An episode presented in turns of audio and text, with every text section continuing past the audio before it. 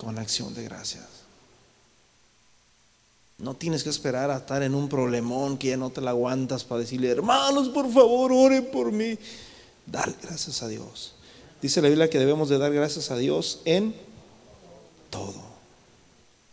Así que esa es una bonita, hermanos. Los, los, el culto es para nosotros, el culto es para cultivarnos, es para cada uno de nosotros.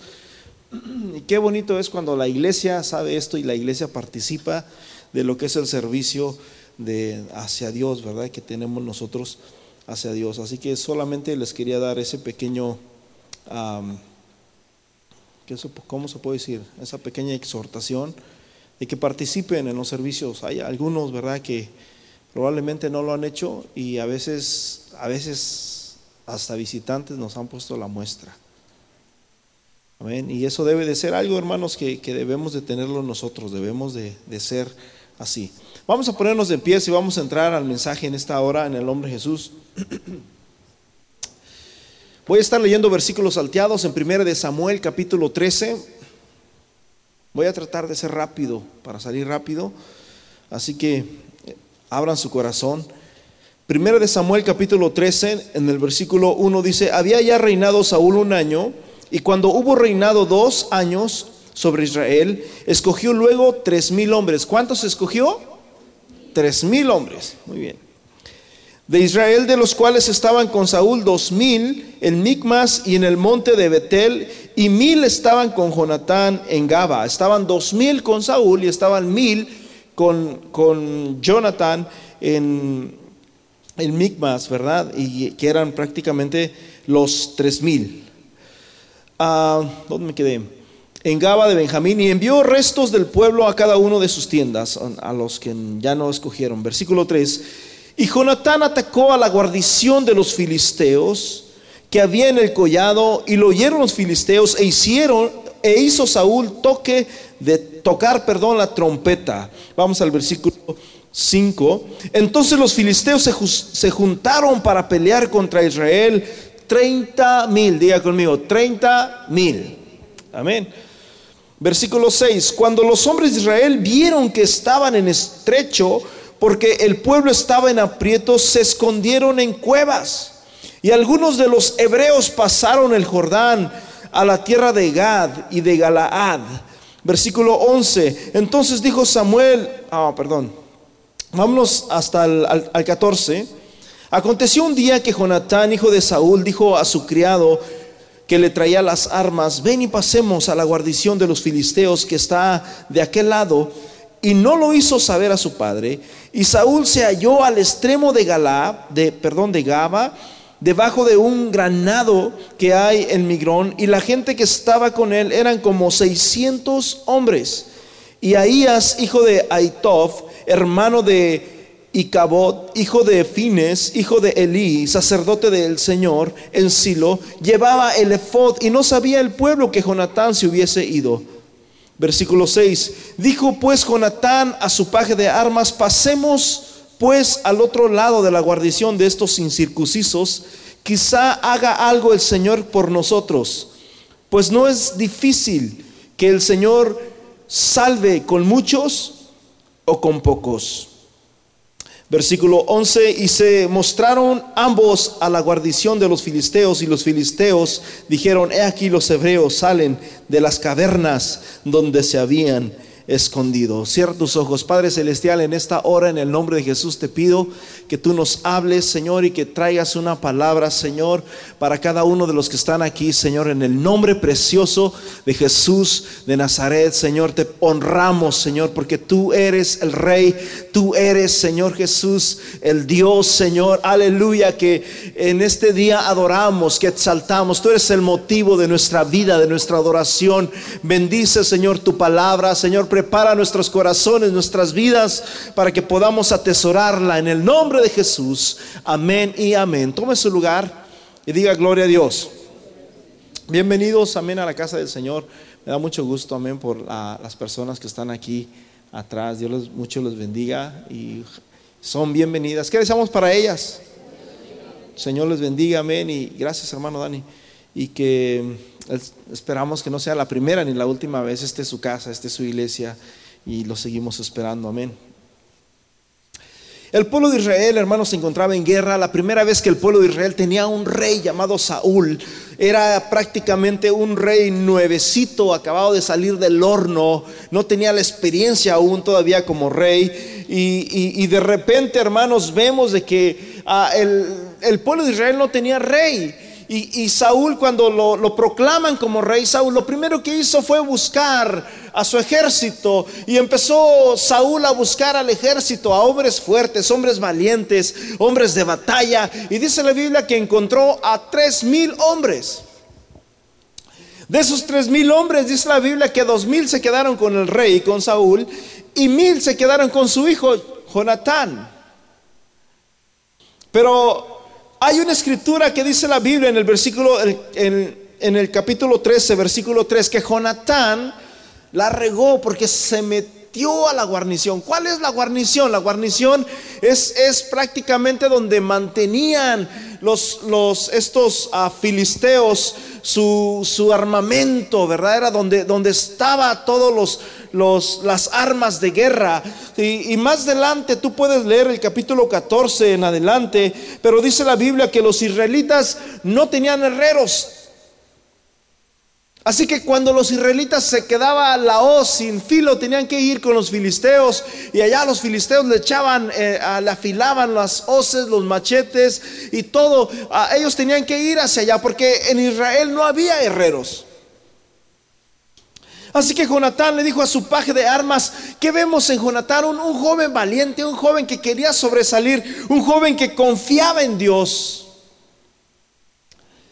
Un joven que no se, no se conformaba con el simplemente, con el, con el hecho de, quedarse ahí. Él sabía de que, de quién era él y quién era el Dios al que él servía. Así que no tenía temor. Y dice la Biblia que fue Jonatán con su paje de armas y se metió a la guarnición de los filisteos.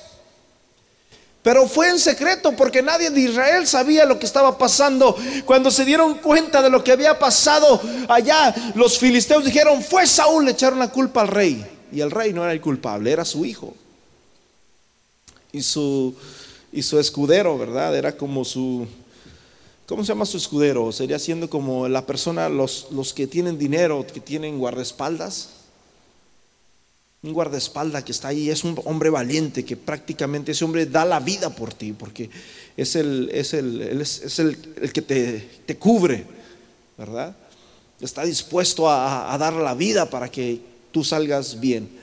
Y, dice la Biblia que, se fueron, hermanos, y entraron ahí. Los filisteos se dieron cuenta de lo que había pasado y, se molestaron y empezaron a, alborotarse. Dijeron, fue Saúl, fue el rey de Israel. Y cuando el rey de Israel se dio cuenta de lo que había pasado, empezaron a, tomar, este, a pasar notas, a pasar lista de todos los que estaban ahí en, el pueblo de Israel y dijeron, fulano de tal, presente, fulano de tal, presente, soldado, fulano de tal, presente. Y cuando llegaron a Jonatán no estaba y su paje de armas no estaba.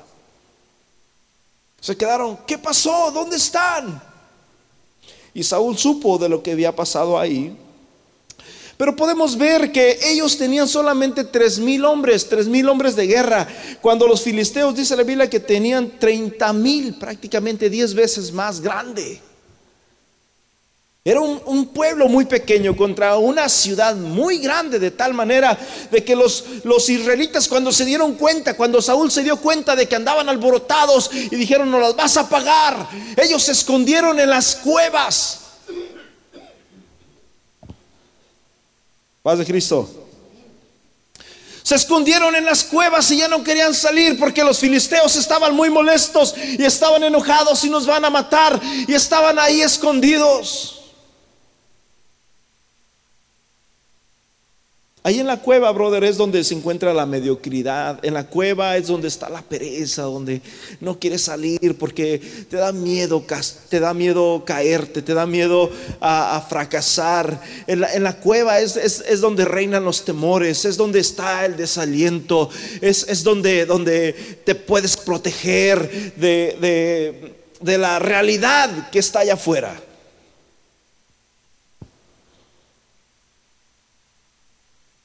¿Sí? Ah, la Biblia nos habla una historia muy preciosa en cuestión a, la Sulamita. La Sulamita es una historia real, una historia, una historia muy preciosa de amor entre Salomón y esta jovencita que era una morenita, una, una joven de color morena.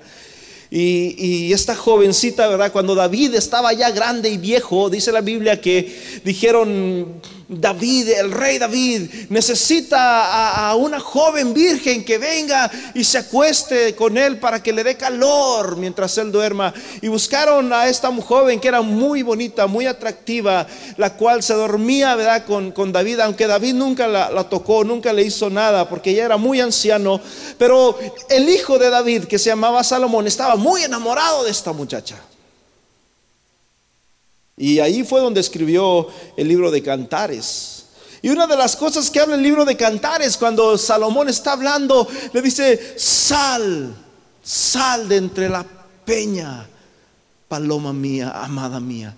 Pareciera ser de que estaba encerrada, estaba, se sentía segura detrás de una peña, detrás de, un peñasco y, no quería salir. Y aquel le decía, yo te amo, sal conmigo. Y le empezaba a hablar de, amores, ¿verdad? Y ahí estaba escondida. Y muchas veces nos pasa a nosotros algo similar.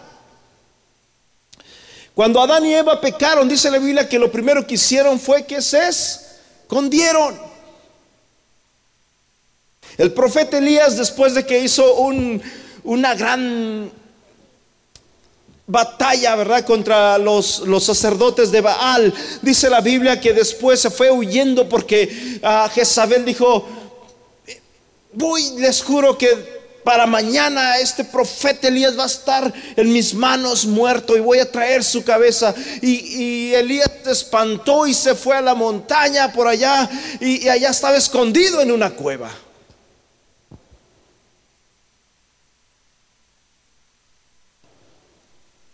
Y muchas veces, hermanos, nosotros nos escondemos detrás de las cuevas y no queremos salir a la realidad que está allá afuera.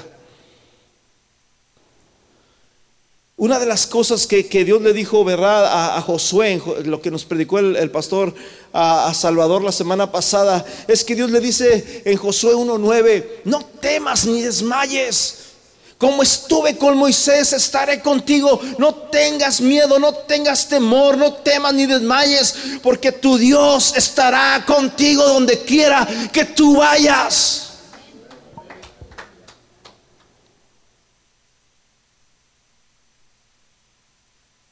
Pero muchas veces, brother, la realidad es otra, porque, oh, es que, es que sí, tú me dices no temas, pero no sabes el diagnóstico que me acaba de dar el médico. Tú dices que no tema, pero no sabes lo que me está pasando en el trabajo. Tú dices que no temas, pero no has mirado mi cuenta bancaria.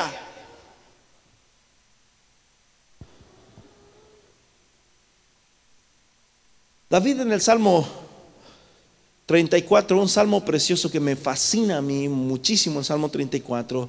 Y, empieza David de esta manera, bendeciré al Señor. ¿Cuándo? En todo tiempo. Y por eso les decía hace rato, tenemos que ser agradecidos, brother. A veces, a veces le damos un, gran ejemplo. Jonás. Ve a predicarles a Nínive y diles que de aquí a 40 días, si Nínive no se arrepiente, el Señor los va a destruir. Y Jonás dijo, yo no voy a ir a Nínive, a mí me caen gordos esos ninivitas, están bien orejones y no, no sé qué defecto les miró, pero él se fue a Tarsis y mientras iba en rebeldía vino un viento, vino una tempestad en el mar. Y cuando estaban ahí a punto de ahogarse, dice a, Jonás, échenme al agua. Y cuando lo echan vino un pez, se lo traga. Y dice la Biblia que duró tres días y tres noches ahí en el vientre de ese pez. Pero ni aún así se atrevía a decir, Señor, perdóname. Era tan fácil para Jonás haberles dicho, ¿saben qué? Yo creo que esta tempestad que está pasando es porque yo pequé, he desobedecido a Dios, soy un profeta, Dios me habló, Dios dijo que fuera a hacer, a predicar a Nínive y, yo voy para Tarsis, así que eh, eh, estoy seguro que las personas hubieran dicho, ok, te llevamos a Nínive. Y al momento que le hubieran dado al timón para el otro lado, se hubiera calmado la tempestad. Sin embargo, Jonás no quería. y él estaba preso en una rebeldía, en una cueva donde él se sentía seguro detrás de ese escondite y se va y se meten al mar, llega un pez, se lo traga tres días, brother. Dice la Biblia que ya estando al punto de muerte, ya cuando ya, ya estaba más su alma que, su, que, su, que sus fuerzas, que su, su, su, su cuerpo, dice que clamó a Dios clamó a Dios ya cuando ya no había esperanza, ya cuando ya prácticamente ya no tenía ninguna esperanza. Hasta el tercer día clamó a Dios. Que aguante la de Jonás. Y a veces así estamos nosotros, brother. Tenemos problemas, tenemos luchas, tenemos situaciones y nos esperamos ya hasta que ya no, ya no, ya el, vaso ya, ya, no, ya no aguanta ni una gota, ya cuando de a tiro ya no podemos, es que ya empezamos a clamar y es que ya empezamos, no esperes a, a esa situación, no esperes estar en una situación adversa, no esperes estar en una camilla, en una ambulancia en un hospital, no esperes estar en una situación de esa para que tú puedas clamar a Dios, tú puedes clamar a Dios el día de hoy.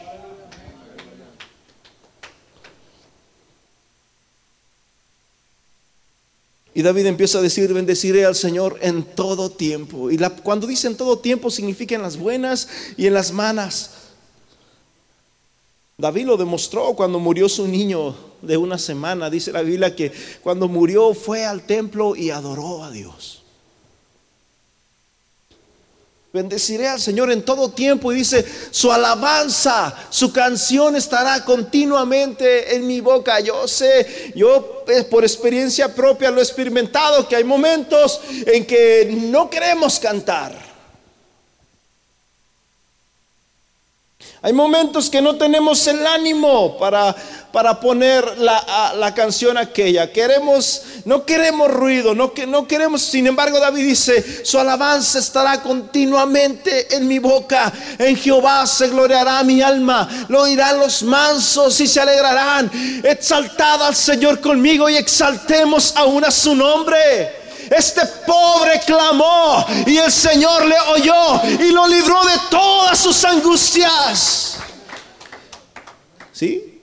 Dice David, este pobre, David se pone a sí mismo como, como testimonio. Este pobre clamó y el Señor le oyó y me libró de todas mis angustias. Y luego dice, los que miraron a él no fueron avergonzados, ni sus rostros fueron turbados.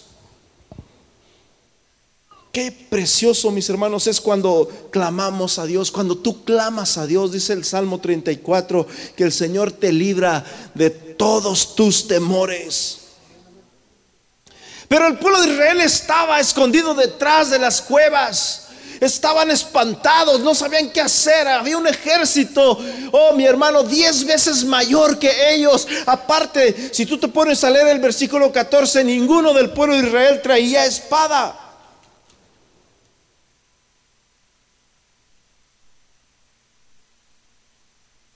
No traían espadas. Solamente Saúl traía espada y solamente Jonatán traía espada. Ninguno de los demás tenían espadas. Así que se sentían indefensos ante tal ejército. Aquel ejército era mayor, era grande y aparte estaba lleno de armamentos. Estaban escondidos en el versículo 14, versículo 6. De repente Jonatán dijo, no es posible que estemos así, no es posible que vayamos, no es posible que estemos llenos de miedos, llenos de temores, no es posible que no podamos dormir de insomnio en la noche pensando en estos problemas que nos atacan. Tenemos que hacer algo, dice Jonatán. Y, y yo no sé, pero el pueblo estaba desalentado, tan desalentado que su padre Saúl dijo, no quiero que nadie coma nada. Los puso a ayunar. De tal manera que dice la Biblia que los ojos del pueblo estaban desvallecidos. Y Saúl dijo, maldito todo aquel que coma algo. Los maldijo de tal manera. Pero dice la Biblia que Jonatán y su paje de armas, su guardaespaldas, no estaban allí ese día que Saúl dijo esa palabra. Y cuando Jonatán andaba por allá, de repente miró un panal de miel que, hermanos, estaba pero hermosísimo. La miel se escurría por aquel panal. Y Jonatán, yo no sé cómo le hicieron, fueron y tomaron de la miel. Y dice la Biblia que cuando tomaron aquella miel, sus ojos se aclararon. Y una vez que estaban llenos de fuerza y de vigor, Jonatán dice a su paje de armas, pasemos hacia el otro lado. Quizás el Señor haga algo por nosotros hoy. Quizás el Señor haga algo por nosotros hoy. Alguien tiene que tomar una iniciativa. Alguien tiene que levantarse en fe y decir, ¿sabes qué? Yo ya me cansé de estar batallando en esta situación. Ya me cansé de estar batallando con mi familia. Ya me cansé de estar batallando con, con este problema. Yo me voy a levantar y voy a empezar a caminar en fe. Aleluya. Dios está con los que se levantan, Dios está con los audaces, Dios está con los que creen en Él, Dios está, mis hermanos, con los que toman la delantera, con los que no tienen temores. La Biblia dice, hermanos, que todo lo que no proviene de fe es pecado. La Biblia dice, hermanos, que el que se acerca a Dios tiene que acercarse con fe. Así que Jonatán estaba diciendo, el pueblo estaba desvallecido, el pueblo estaba temblando, el pueblo estaba cobardado, hermanos, en las cuevas, en las cavernas y no querían salir. Cuando este joven se levanta, un joven ah, ah, valiente, y, dice, va, ¿sabes que subamos? Dice la Biblia que cuando fueron, eh, le dice Jonatán a su paje de armas, va, esta va a ser la señal. Cuando vayamos y subamos, si los filisteos nos dijeren, hey, Quédense ahí, nosotros vamos por ustedes. Eso significa de que esto es algo mío, es algo personal, de que Dios no está con nosotros. Pero si los filisteos dicen, vengan, súbanse, porque había unos peñascos, ah, ¿cuántos han mirado los peñascos? Así como tipo barrancas, pero de, de pura piedra hasta abajo. Uno y luego otro así, algo similar a lo que estamos mirando ahí, pero eran grandes. Así que para que ellos pudieran entrar allá, tenían que bajarse por esos peñascos y irse. Y dice la Biblia, hermanos, que cuando se aparecieron estos, estos muchachos, en el versículo 11, se mostraron pues ambos a la guarnición de los filisteos y los filisteos dijeron, he aquí los hombres que salen de las cavernas, ja, ja, ja, ya salieron de las cuevas, míralos. Y les dijeron, vengan. Y cuando dijeron esa palabra, vengan, Jonathan dice, ja, ja, estos son de nosotros. Esto es de parte de Dios. Esta batalla ya está ganada. Aleluya. Vengan, esa era la señal, esa era la señal. Si dicen vengan, es porque Dios nos lo ha entregado. Pero si dicen, párense, nosotros vamos a ir por ustedes, significa de que hay que correrle otra vez a la cueva. Vengan, y dice la Biblia que empezaron a ir y empezaron a matar y a matar y a matar. Solamente dos personas empezaron a matar de tal manera de que los filisteos empezaron, hermanos, a estremecerse. Y dice la Biblia que empezaron a matarse unos contra otros. La tierra tembló, dice la Biblia. Oh, mi hermano, cuando hay fe, mismo Jesús dijo que el que tuviera fe como un grano de mostaza le diré a ese monte, muévete y se moverá. Pero es necesario tener la fe. Oh, la Biblia dice que la fe es la certeza de lo que no se ve, la convicción de lo que se espera. Alguien tiene que tener fe en este día. Alguien tiene que tener fe en este día para caminar. Necesitamos fe para ir a trabajar mañana. Necesitamos fe para recibir un cheque la semana, el viernes entrante. No podemos vivir, mis hermanos, detrás de las cuevas. No podemos vivir encerrados, llenos de miedo y llenos de temor, porque se levantan nuevas leyes, porque se levantan amenazas. No, tenemos que levantarnos, tenemos que salir de la cueva y empezar a caminar en fe en el nombre de Jesús.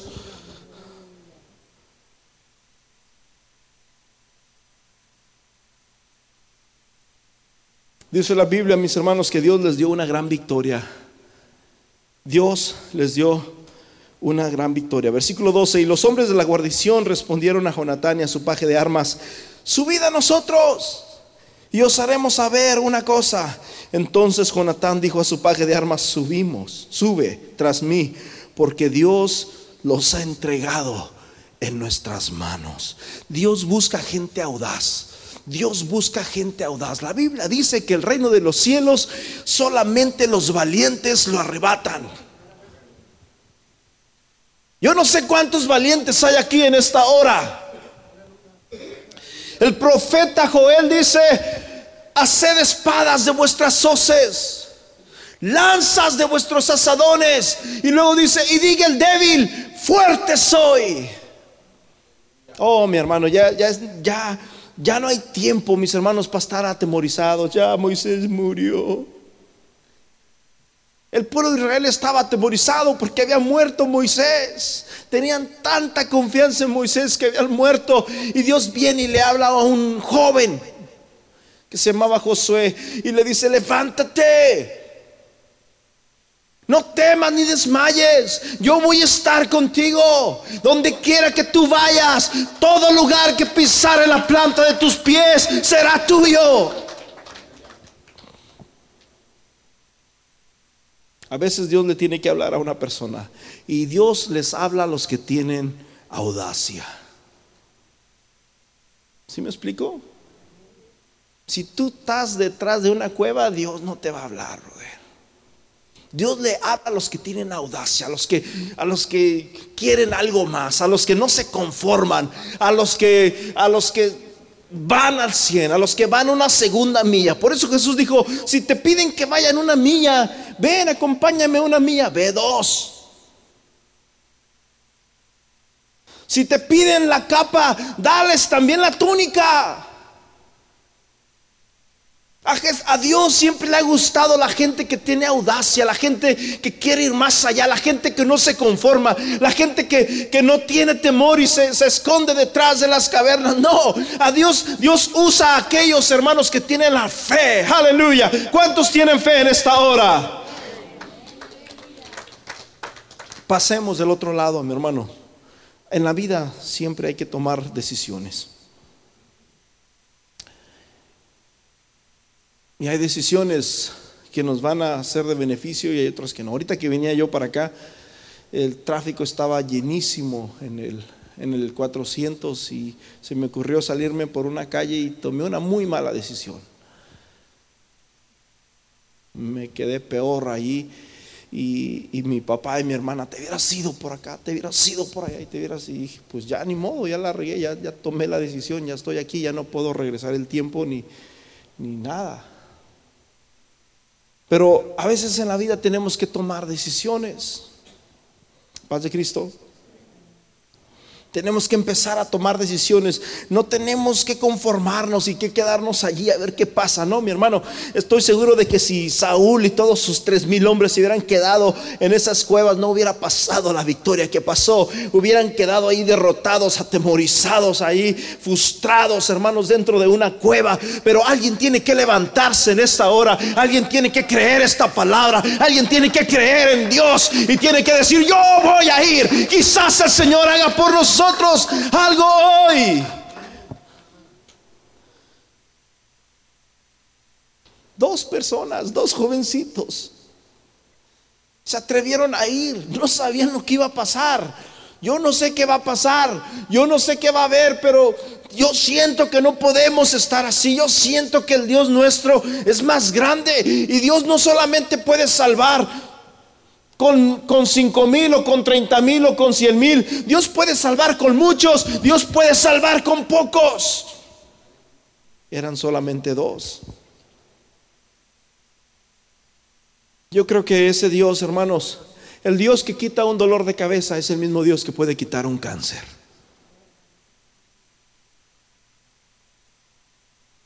Porque para Dios no hay diferencia. Dios puede salvar con mucho, Dios puede salvar con poco. Se armaron de fe estos muchachos y se van, hermanos, se van por los peñascos y, bajan, hermanos, por los peñascos, suben por los peñascos y cuando iban subiendo, dicen que iban matando a Filisteo que se encontraban y el que no alcanzaba a matar, Jonathan, el otro se le daba, y empezaron a matar y la tierra empezó a temblar y los filisteos empezaron a matarse entre ellos y el pueblo de Israel los miraba por allá, miraba el polvo, miraba el humo y decían, ¿qué está pasando con los con los filisteos. Mira lo que está pasando. Están en guerra. Se estaban peleando ellos mismos. Eso es, hermanos, lo que Dios hace. Cuando alguien le cree a Dios, el Señor dice en la Biblia que Dios confunde a sus enemigos. Fue lo mismo que pasó, mis hermanos, con el rey Josafat. Dice la Biblia que estaba el pueblo atemorizado, era una historia similar a esta. Y mientras estaban tan atemorizados, ellos no querían salir, pero de repente, mientras estaban ahí llorando, estaban clamando, estaban llenos de miedos y de temores. Se levanta un joven que se llamaba Josafat, que era el rey, y dijo, ¿saben qué? No tenemos por qué estar llorando. Que no tenemos un Dios en el cielo nuestro Dios es un Dios de proezas. Es un Dios que mueve montañas. ¿Por qué estamos así? Y dice la Biblia que Josafat empezó a decir, ¿saben qué? Levántense, vamos a ir a pelear contra ellos. Pero Josafat lo hizo de una manera un poquito diferente. Dice la Biblia que Josafat empezó a juntar a los pianistas, a los bateristas y a los bajistas y a los guitarristas y a los saxofonistas y a las coristas y a todos los que están aquí por fe, los agarró y les dijo, ustedes van a ir enfrente.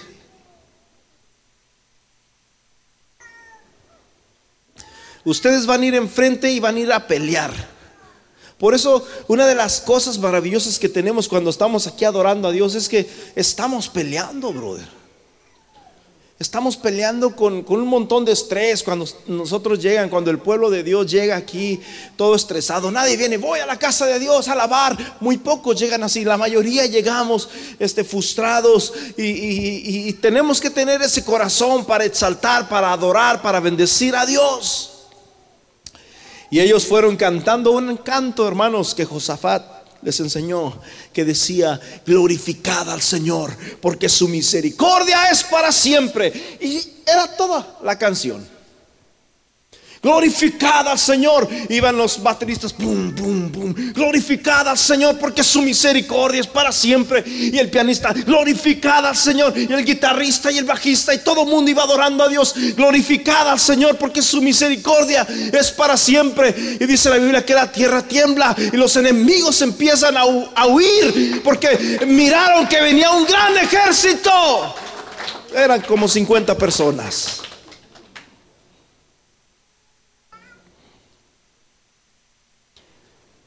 Pero te das cuenta que Dios, cuando tú usas la fe, cuando tú eres audaz, cuando no tienes miedo, cuando eres de los que dices, ok Jesús, tú eres el que vas caminando en el agua. Oh, muy bien, qué bueno. Vente para acá. Aquí está la barca.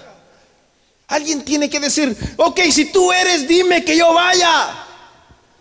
Yo quiero experimentar eso, yo quiero caminar en, esa dimensión. Ven, le dice a Pedro, y Pedro se levanta y comienza a caminar, hermanos, sobre el agua. Alguien, hermanos, se tiene que salir de la barca en este día. Alguien tiene que empezar a salir de las cuevas. Alguien tiene que empezar, hermanos, a dejar a un lado el temor. Dice el Salmo 91. El que habita el abrigo del Altísimo morará bajo la sombra del Omnipotente. Diré yo al Señor esperanza mía, castillo mío, mi Dios en quien confiaré. Se me fue. ¿Qué sigue? Mi Dios en quien confiaré. Él te librará del lazo del cazador, de la peste destructora con sus plumas. Oh, mi hermano, con sus plumas te cubrirá. Escúcheme bien.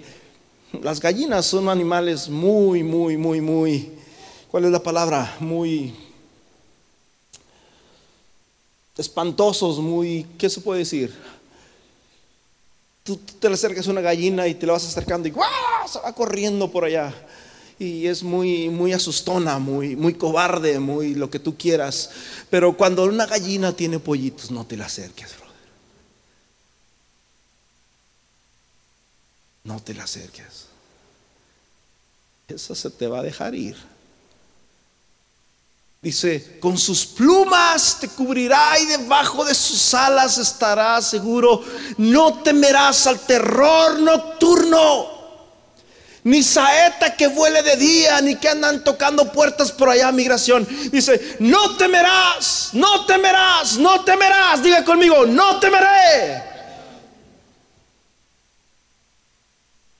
No temas ni desmayes porque el Señor tu Dios estará contigo donde quiera que tú vayas. No tengas miedo, mi hermano. El temor no viene de parte de Dios. El miedo no viene de Dios. Alguien tiene que levantarse. Alguien tiene que salir de la cueva y decir, ¿sabes qué? Yo voy a empezar a caminar en fe. Yo voy a empezar a caminar creyendo de que mi Dios todo lo puede.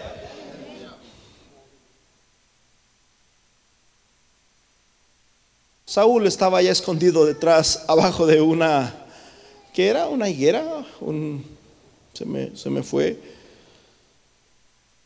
Una, engranada. Estaban ahí escondidos de, los árboles, entre las piedras, entre las rocas. Así estaba. Si era el rey, ¿qué te imaginas del pueblo? ¿Cómo estaría? Pero alguien se levantó. Alguien dijo, Quizás el Señor haga por nosotros algo hoy. Quizás el Señor haga por nosotros algo este día. Quizás el Señor haga por nosotros algo esta semana. Quizás el Señor haga por nosotros algo este año. Pero tienes que levantarte en fe y tienes que creer esta palabra. Alguien tiene que empezar a tomar decisiones, brother. Tienes que caminar hacia la batalla o morir como un cobarde en una cueva. Tienes que empezar a enfrentar tus miedos. Tienes que empezar a enfrentar a tus enemigos. O mueres como un valiente o mueres como un cobarde. Jonatán sabía lo que le esperaba, pero él dijo, si muero de perdida voy a morir como que lo hice. Si muero de perdida, morí, pero hice lo que tenía que hacer. No me gustaría morir en una cueva. No me gustaría morir allá escondido, atemorizado. Si voy a morir de perdida, yo las veces no tiene nada que ver lo que estoy diciendo, pero he soñado como tres veces con Satanás, con el diablo, así feo, feo, feo, feo. Y cuando lo he soñado, yo me le dejo ir.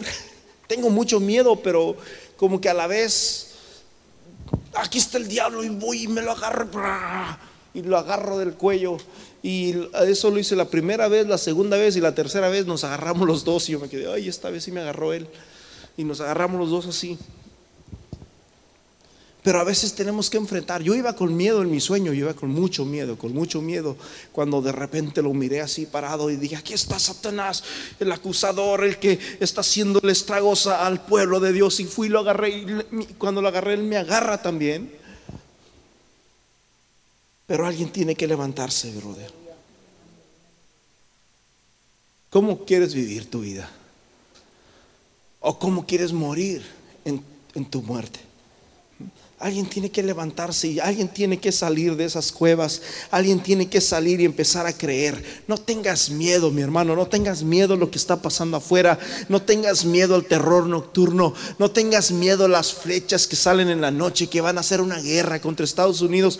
No tengas miedo a eso. La Biblia dice, mis hermanos, que hay un mejor lugar para nosotros en el cielo. Que todo lo que esté en la tierra es pasajero que nada es eterno y que la tierra y la tierra pasará, el cielo y la tierra pasarán, dice el Señor, pero mis palabras no pasarán.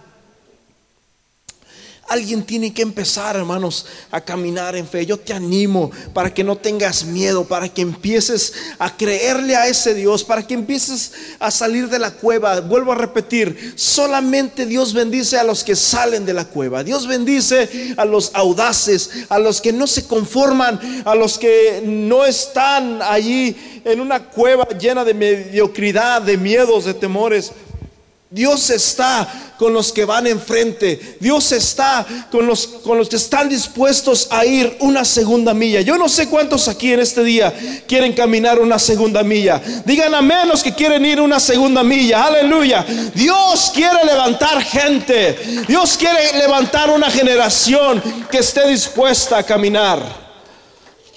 Josué capítulo 1 entonces aconteció que después de la muerte de Moisés, siervo del Señor, que Jehová habló a Josué, hijo de Nun, servidor de Moisés, diciendo, tu siervo, mi siervo Moisés ha muerto, ahora pues levántate, no estés lleno de miedo, no te quedes allá cobardado, no, no, no, no, no, tú levántate. Levántate. Y pasa este Jordán, tú y todo este pueblo, a la tierra que yo les doy a los hijos de Israel. Levántate, levanta ese ánimo, levanta esa fe. Cuando aquella mujer, mis hermanos, eh, de flujo de sangre estaba enferma, dice la Biblia que tenía 12 años, que no dejaba de sangrar. Era una enfermedad muy vergonzosa para una mujer. Y ella se sentía destrozada por dentro de total manera. Dice la Biblia que había gastado todo lo que ella tenía. Pero en una ocasión que miró que Jesús iba caminando por Jerusalén, la mujer llena de fe dijo, si yo tan solo tocara el borde de su manto, el borde significaba eh, las la parte final del manto, ya que según la ley judía ella, no podía relacionarse, ella no podía ni siquiera tocar ni entrar al templo ni en ningún lado, porque estaba inmunda por, por causa de su enfermedad. Pero esta mujer dijo, yo no necesito tocarlo, simplemente voy a tocar el borde de su manto. Y cuando tocó el borde de su manto, la mujer se metió entre la gente, Jesús se para y dice, ¿quién me ha tocado? Y le dice Pedro y los, discípulos, maestro, la multitud te aprieta y tú dices, ¿quién me ha tocado? Y Jesús dice, yo sentí que salió poder de mí. Alguien me ha tocado. Y la mujer cuando se miró descubierta, porque dice la Biblia que al instante, al instante fue sana, al instante fue sana. Y dice la Biblia que, que la mujer cuando se miró descubierta le dijo, maestro, yo te toqué llorando, entristecida, como diciendo, ya la regué. Yo pensaba que no se iba a dar cuenta. ¿Quién se iba a dar cuenta que le toqué el manto? Eh, eh, era para que, era muy discreto lo que iba a hacer. No, no tenía que avergonzarme, no tenía, no, yo quería hacer algo que nadie se diera cuenta, pero Dios lo sabe todo. Y le dice Jesús, mujer, eres libre de tu azote. Mujer, eres libre de tu azote. Pero déjame decirte una cosa, que la sanidad no provino a través del manto. La sanidad no proviene a través del manto. Si ese fuera el caso, dijera la Biblia, todo el que crea, tome el manto. La Biblia dice, hermanos, que es por fe y que el que creyere mayores cosas que estas las verá. Jesús dijo, el que cree en mí, aunque esté muerto, vivirá. Esta mujer tenía una fe y esa fe fue la que hizo que el milagro aconteciera. Alguien tiene que tener fe en este día. Alguien tiene que tener fe en Dios en este día. Yo no sé lo que usted esté pasando en este día, pero Dios quiere sanar su vida. Dios tiene una palabra para usted. Dios tiene una respuesta para usted. Y la respuesta es que tienes que levantarte y tienes que creer en ese Dios de milagros.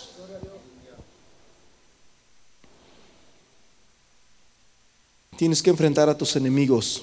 ¿Cuál es tu enemigo?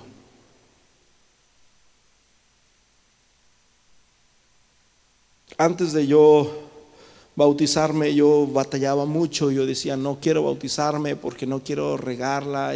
Yo conocía mucha gente que, que se bautizaba y a los pocos meses se regresaba y retrocedía y andaban peor.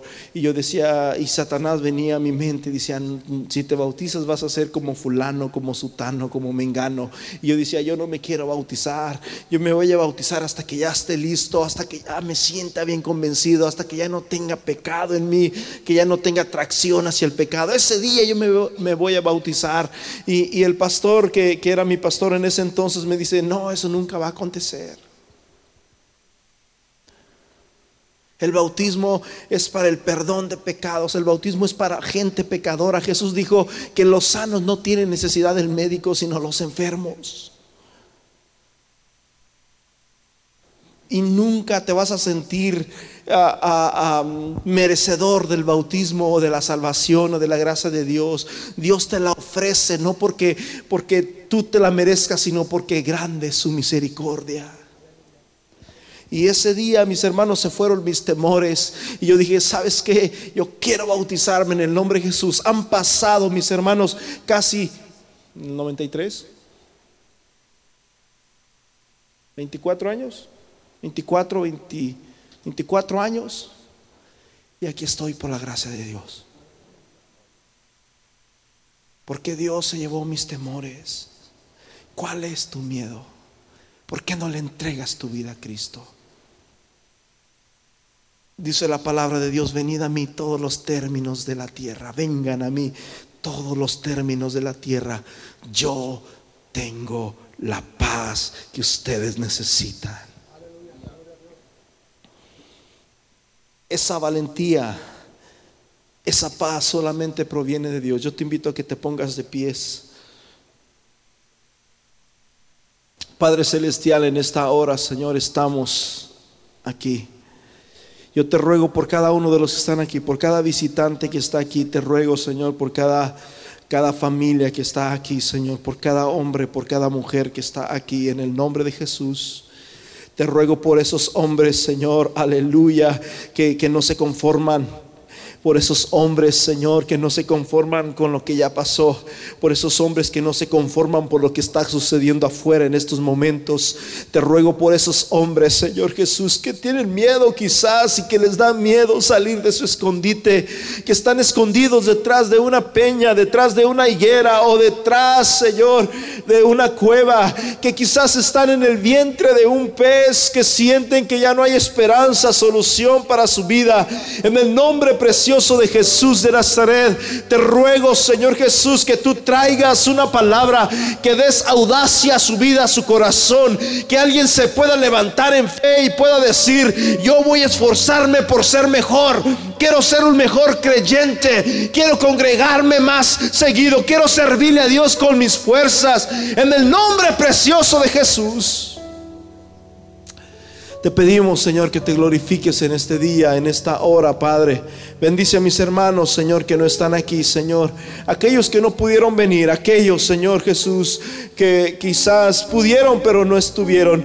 En el nombre de Jesús te ruego, Señor, que tú traigas, Señor, ese descontento a su vida, que no puedan sentirse seguros detrás de una peña, que no puedan, Señor, no podremos, no podríamos, Señor, morir detrás de una cueva, no podemos morir detrás, Señor, escondidos en una higuera, escondidos en una roca. Tenemos que levantarnos y salir, Señor, y caminar esta batalla, porque sabemos que no es nuestra la guerra, sino es tuya la victoria, Señor. En el nombre precioso de Jesús derribamos todo argumento, derribamos, Señor, toda cosa, Señor, que nos intimida para que te sirvamos, para que te busquemos, para que te exaltemos. En el nombre precioso de Jesús, en el nombre precioso de Jesús, en el nombre precioso de Jesús. Levanta, da fuerza, da ánimo, da vigor.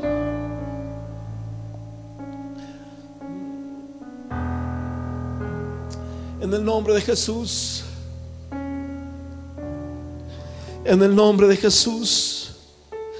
Dile Señor, Señor, aquí estoy yo. Déjame decirte una cosa, a lo mejor tú dices, yo soy muy cobarde, yo soy, yo soy muy miedoso.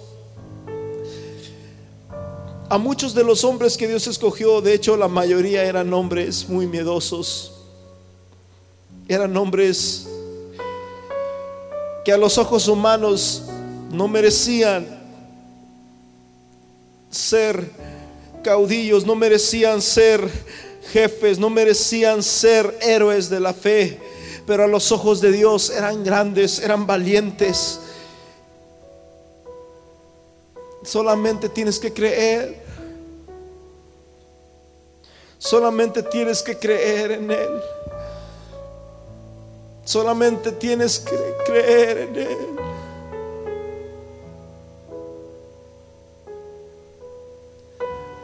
Oh, aleluya, aleluya. Vamos, si estás pasando por una batalla difícil, si estás pasando por una batalla difícil, alguien tiene que decir, glorificada al Señor, porque su misericordia es para siempre. Glorificada al Señor, porque su misericordia es para siempre. Glorificada al Señor porque su misericordia es para siempre.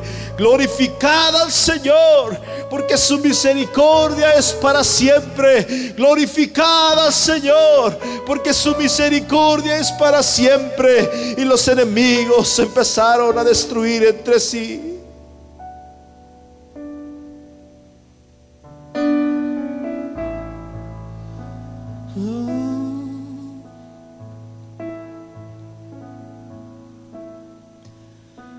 No tengo nada que pueda ofrecer. Nada que te pueda me sorprender. Solo un corazón quebrantado una y otra vez. Y no hay nada que enamore más. Nada que me apasione más. Solo tu presencia. Solo tu fragancia que me hace suspirar.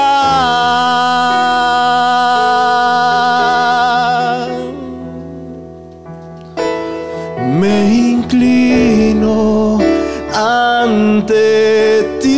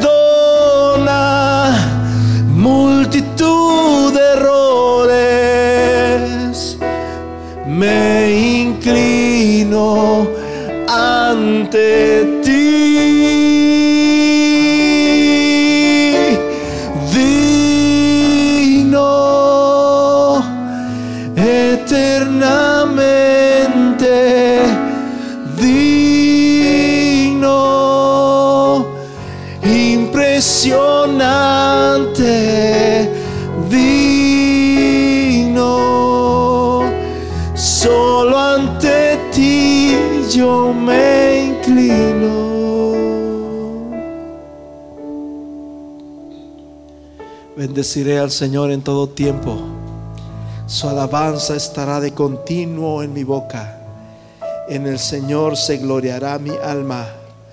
Lo oirán los mansos y se alegrarán. Exaltad al Señor conmigo y exaltemos a una su nombre. Busqué al Señor y Él me oyó y me libró de todos mis temores. Los que miraron a Dios fueron alumbrados y sus, y sus rostros no fueron avergonzados. Este pobre clamó y el Señor le oyó y lo libró de todas sus angustias. El ángel del Señor acampa alrededor de los que le temen y los defiende. Gracias, Señor.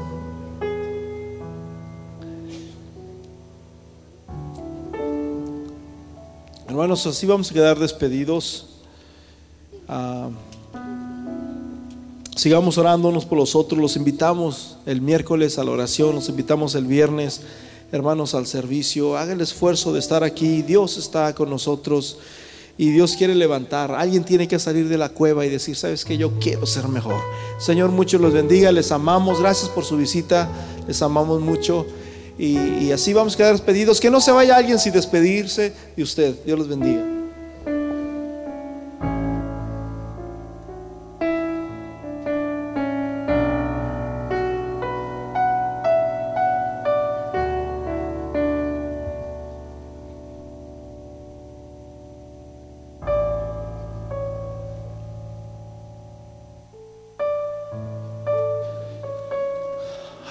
Hermanos, quiero decirles algo también.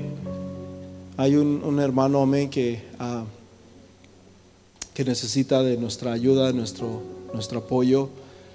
Y, vamos a juntar una, una ofrenda, amén, para ayudarlo con mucho amor. Vamos a dar una ofrenda con amor. Amén. Este, ah, quizás al- alguien no trae o no traemos y los que no traigan pues lo- háganlo este o pidan prestado por allí a alguien. Vamos a bendecir a este hermano en el nombre de Jesús amén.